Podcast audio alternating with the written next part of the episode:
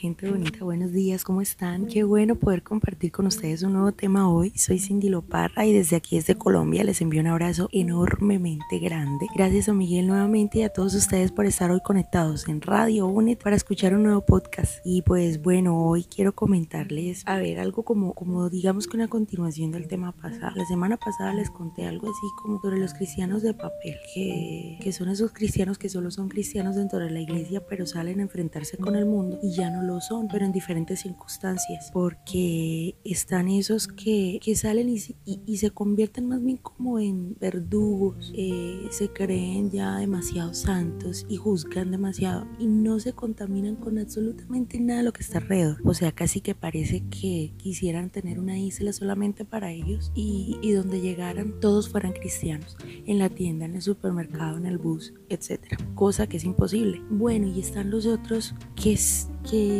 más bien se transforman en otra persona totalmente diferente. Se dejan influenciar por lo que está allá afuera. Eh, les decía que tenemos que compartir con las demás personas, que tenemos que relacionarnos con ellos, que no podemos llevarnos la cama a la iglesia, ¿verdad?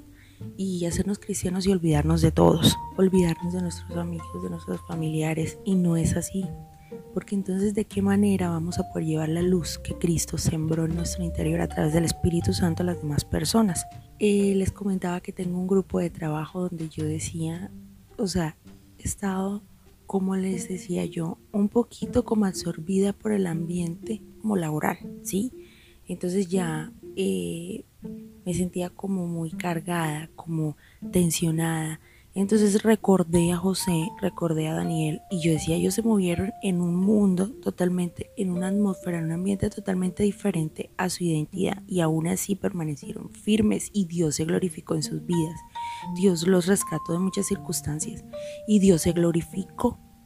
Entonces eso me ponía a pensar, a ver, ellos no huyeron de esa situación, aunque de pronto en su interior quisieron. Si nos vamos a la historia natural, porque a veces leemos la Biblia y nos volvemos tan, no sé, tan cuadriculados y es exactamente lo que pasó y, y, lo leemos en un, en un capítulo y eso no pasó de la noche a la mañana, eso hay circunstancias detrás de todo lo que está escrito en la palabra. Entonces yo me ponía a pensar que ellos batallaron con muchas cosas, no, este no es mi ambiente, este, tuvieron miedo, dudaron, pero aún así Dios estuvo ahí porque su fe no menguó y, pudieron glorificar a Dios. Dios se glorificó a través de sus vidas en un ambiente que no es la iglesia, en un ambiente que no son los amigos cristianos ni un grupo de contacto, un grupo de conexión cristiano. Todos los que estaban ahí, alrededor de ellos no tenían nada que ver con Dios, eran idólatras, paganos y, aún así influenciaron a los demás. Y hoy vengo a hablarles exactamente de eso. Hoy vengo a hablarle, o mejor dicho, me estaba hablando a mí misma y le quiero hablar a ustedes. ¿Qué nos está influenciando? Somos, somos influyentes ante los demás. Somos influencers para los demás o ellos nos influyen a nosotros. ¿Estamos siendo influenciados o influenciamos a los demás? De ese es el tema que quiero hablarles hoy.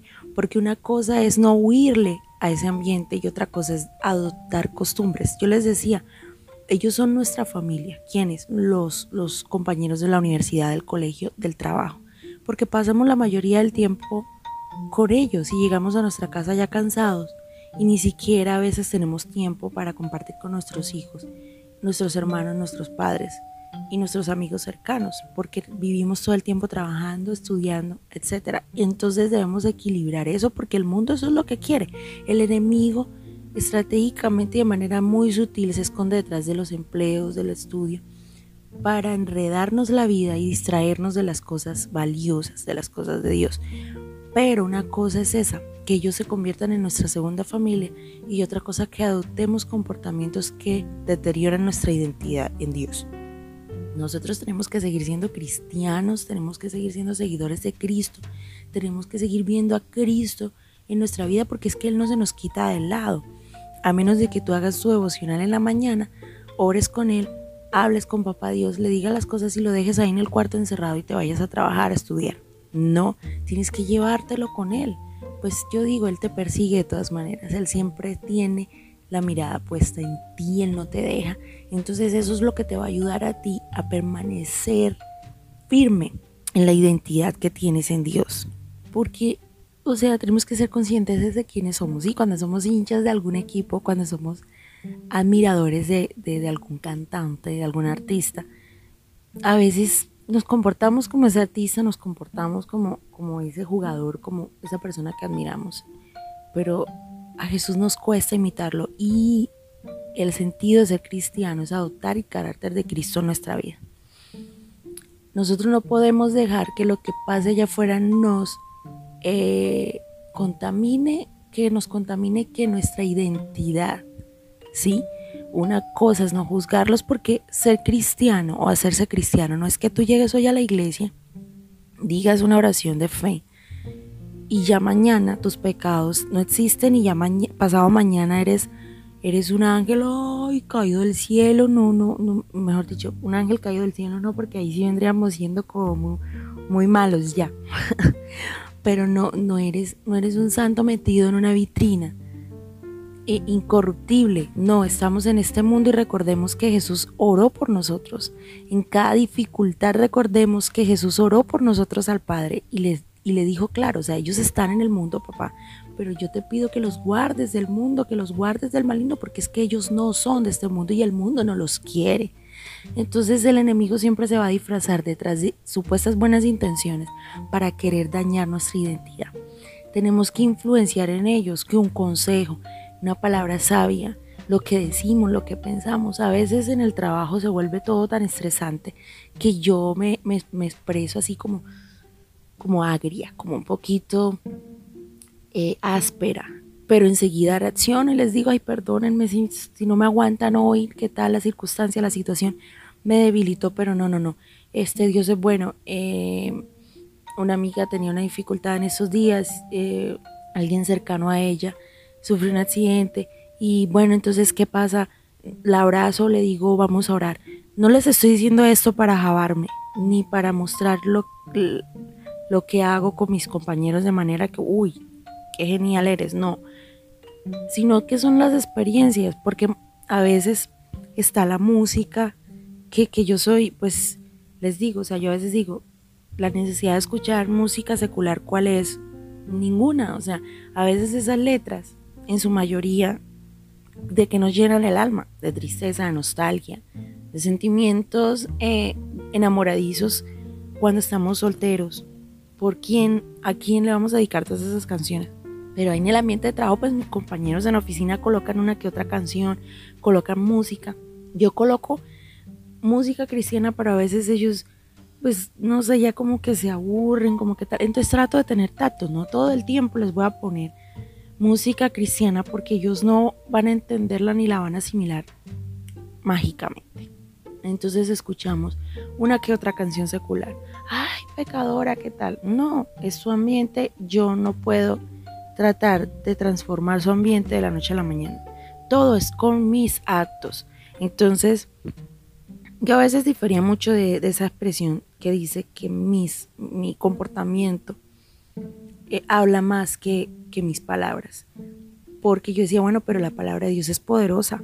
Tenemos que predicar la palabra, sí, pero si yo predico la palabra y me comporto totalmente contrario a lo que estoy hablando, no estoy haciendo nada. Entonces hago más con mis hechos, eh, eh, hablo más con mis hechos que con mis palabras, porque a veces lo que lo que lo que estoy diciendo no concuerda con mi vida, que lo que ellos me invitan a hacer, lo que ellos te invitan a hacer, las propuestas que que te están haciendo, a dónde te están llevando, qué te provocan.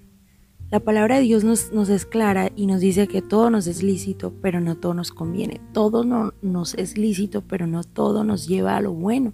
Entonces no podemos decir yo puedo hacer lo que me da la gana mientras el pastor no me vea, mientras mis, mis amigos de la iglesia no me vean, porque es que alrededor hay una gran nube de testigos. Somos cartas abiertas ante la gente. Y eso es lo que marca. En esos días me decían, ay, mira que Julanito me dijo que vos, porque aquí hablamos así. Lo que pasa es que yo a veces hablo de tú porque tengo otras raíces aquí en mi país, pero eso es otra historia. Aquí el gentilicio, este, perdón, la manera de hablar, el dialecto aquí de mi, de mi, de mi tierra es de vos. No como el argentino, pero hablamos de voz. Entonces me dijeron, hey, mira, este, fíjate que Julano me dijo que, que vos eras la que cantaba en la iglesia, tal iglesia. Y yo, ¿me conoce? Sí, él dijo que él había a veces este, ayudado a poner sonido allá, ¿qué tal? Y te vio, no sé qué. Bomba. O sea, es que la gente nos vi, nos ve, nos identifica. Y no tanto la gente, sino el mismo diablo. Sabe quiénes somos. Y nosotros a veces somos tan, tan resbaladizos, somos como que estamos llenos de aceite no para que las ofensas nos resbalen, sino más bien para podernos pasar entre las endijas de muchas puertas que Dios tiene cerraditas. Y nos, nos embadurnamos de aceite para poder meternos. Nos, nos asemejamos al gato, que eso se mete hasta por el huequito más chiquito. Nos arrastramos. Y no es así, mi gente. Las personas nos están viendo y nosotros creemos que no. Y lo que estamos haciendo, nuestros frutos son los que realmente importan porque por los frutos es que nos conocen. Un árbol bueno no da frutos malos y un árbol malo no da frutos buenos. Por eso es que allá nos identifican. ¿Sí? La gente nos ficha. Y nosotros lo que estamos haciendo con nuestro caminar o es luz o es tinieblas. Una cosa es que nosotros nos convirtamos a ellos y ellos se conviertan a nosotros. No podemos dejar eh, esa mala huella, esa mala imagen. Dios nunca va a quedar mal. O sea, no pongamos aquí que por culpa nuestra Dios está quedando mal. El nombre de Dios es, mejor dicho, inmanchable. Él es Dios. Por los siglos de los siglos es Dios somos nosotros los que tenemos que, ver qué es lo que estamos haciendo con nuestro testimonio y si realmente estamos siendo luz. Si lo que hacemos es luz. Joven, haz lo que quieras y deja que tu corazón te guíe, dice Eclesiastés, y haz, listo, pero recuerda que de todo lo que hagas tienes que darle cuentas a Dios. Una cosa es no juzgar al otro, una cosa es no señalar al otro, una cosa es entender que ellos, ellos son, no son cristianos y que, y que tienen que encontrar de alguna manera una luz en el camino para, para encontrar aquí a Cristo y ser salvos. Y otra cosa es que nosotros nos adoptemos a ellos. No, sea sea donde sea, tenemos que seguir siendo los que somos dentro de la iglesia toda la semana, los que somos el domingo, con ese gozo que brincamos y levantamos las manos y diezmamos y llamamos al de al lado y escuchamos la prédica y amén y aleluya y fuego y no sé qué, así toda la semana. Toda la semana con esa identidad. No es que el domingo se cruces las puertas de la iglesia y Superman, transformadísimo. No, seguir siendo quienes somos, con una identidad permanente, sin ir a juzgar, sin ir a ser el verdugo que, que escabeza a todo el mundo porque pecó porque tú también pecas. Que el otro fornica, pero tú eres chismoso. Que el otro adulteró, pero tú mientes. Tienes malos pensamientos. Quieres a veces acabar con tu hermano, el de cerquita, el vecino. Sigue siendo tú en el barrio, en la universidad, en, en, el trabajo, en el autobús, con tus amigos, con todo el mundo, el que eres en la iglesia, sea afuera, pero eres influenciador de ellos, no ellos de ti. Querida gente hermosa, eso era lo que quería compartir con ustedes hoy. Como dejarles esa pregunta más bien, sin echar tanta cháchara. Nos, nos convertimos, o mejor dicho, no nos convertimos, somos influenciadores de los otros, inspirándolos a conocer a Cristo con nuestra vida, con nuestros actos, o nos estamos dejando llevar por las propuestas que el mundo nos ofrece. Porque sin importar qué atractivo parezca, Elige a Cristo todos los días de tu vida y recuerda que Él está de tu lado, que Él está caminando contigo, que Él prometió no dejarte y es que no te deja ni en el baño. Lo que ves en el celular, lo que hablas con tus compañeros, las llamadas que recibes, a los lugares que te diriges. Si un día decidiste ser cristiano, Jesucristo decidió poner la mirada en ti también. Él te buscó, te encontró, tú dijiste que sí y hoy estás con Él. Así que no te dejes influenciar.